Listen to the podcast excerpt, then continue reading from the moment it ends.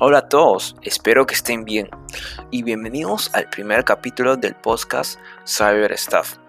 En esta ocasión hablaremos de cómo prevenir el doxing. Animé a realizar este podcast porque una tarde calurosa del año 2021, mientras estaba en mis horas libres, navegando en Facebook resalta una publicación del diario Gestión que con letras muy grandes decía Facebook confirma filtración de datos de 8 millones de usuarios en la web. ¿Saben? Sin dudarlo hago clic y empiezo a leer el artículo donde menciona que Hudson Rock había denunciado a Facebook el pasado 3 de abril de 2021 por la filtración de datos personales, que en total eran nada más y nada menos que 530 millones de usuarios. Los datos filtrados incluyen información sobre unos 32 millones de registros de usuarios en Estados Unidos, más de 10,8 millones en España, 11 millones en el Reino Unido, 8 millones en el Perú y 6 millones en la India. Además, la información sustraída también comprende los nombres, números de teléfono, identificadores de Facebook, fecha de nacimiento, biografías y en algunos casos direcciones del correo electrónico. Esta filtración me dejó por la vulnerabilidad de nuestros datos personales y lo fácil que es doxear a millones de millones de personas en el ciberespacio. ¿Acaso no se preguntaron cómo prevenir el doxing? En este podcast lo responderemos. Para no ser doxeado debemos implementar una protección del IP e instalar antivirus, pero antes debemos saber qué es una dirección de IP.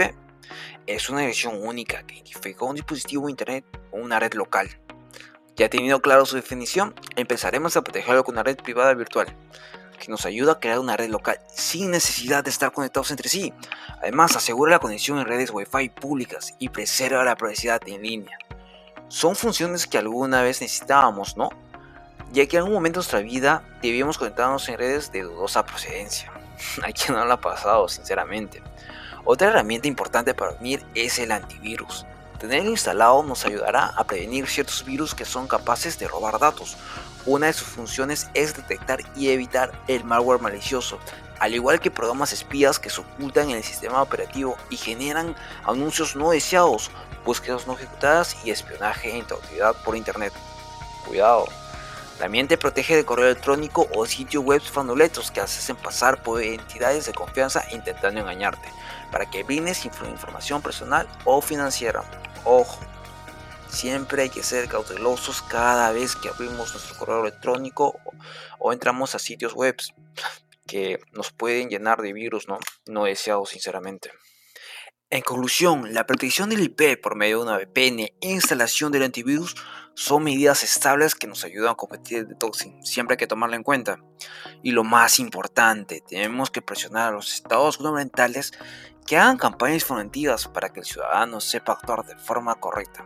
Y recuerda, no esperes a ser oxeado para realmente prestar atención a la capacitación.